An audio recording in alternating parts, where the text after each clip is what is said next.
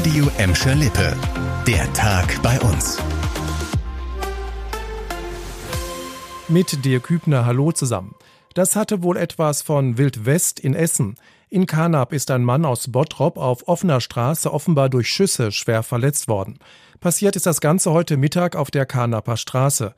Die alarmierten Polizisten konnten noch vor Ort die Blutung des 34-Jährigen stoppen.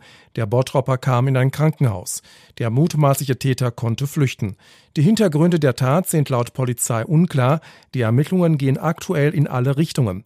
Es soll aber keine Hinweise auf eine wechselseitige Schießerei geben. Auf dem Gladbecker Festplatz tut sich was. Das Containerdorf für Geflüchtete aus der Ukraine nimmt immer mehr Formen an. Ende Juni sollen die ersten Bewohner in die große Notunterkunft einziehen. Das hat die Stadt jetzt mitgeteilt. Insgesamt wird es in den Wohncontainern 150 Plätze geben. Dazu kommen drei Aufenthaltscontainer, in denen Sozialverbände und Jugendhilfe Angebote für Kinder und Familien planen.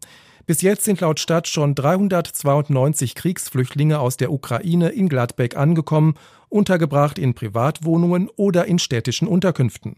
Das Containerdorf auf dem Festplatz an der Horster Straße kostet rund 1,3 Millionen Euro. Die Stadt hofft, dass es dafür Geld vom Land gibt. Ja, das erleben Feuerwehrleute bestimmt auch nicht oft. Sie wurden zu einem Wasserschaden in einem leerstehenden Wohnhaus in der Gelsenkirchener Neustadt gerufen.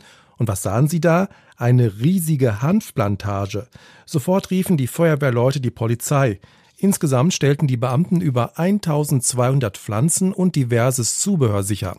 Die Hanfplantage erstreckte sich über drei Etagen des leerstehenden Hauses.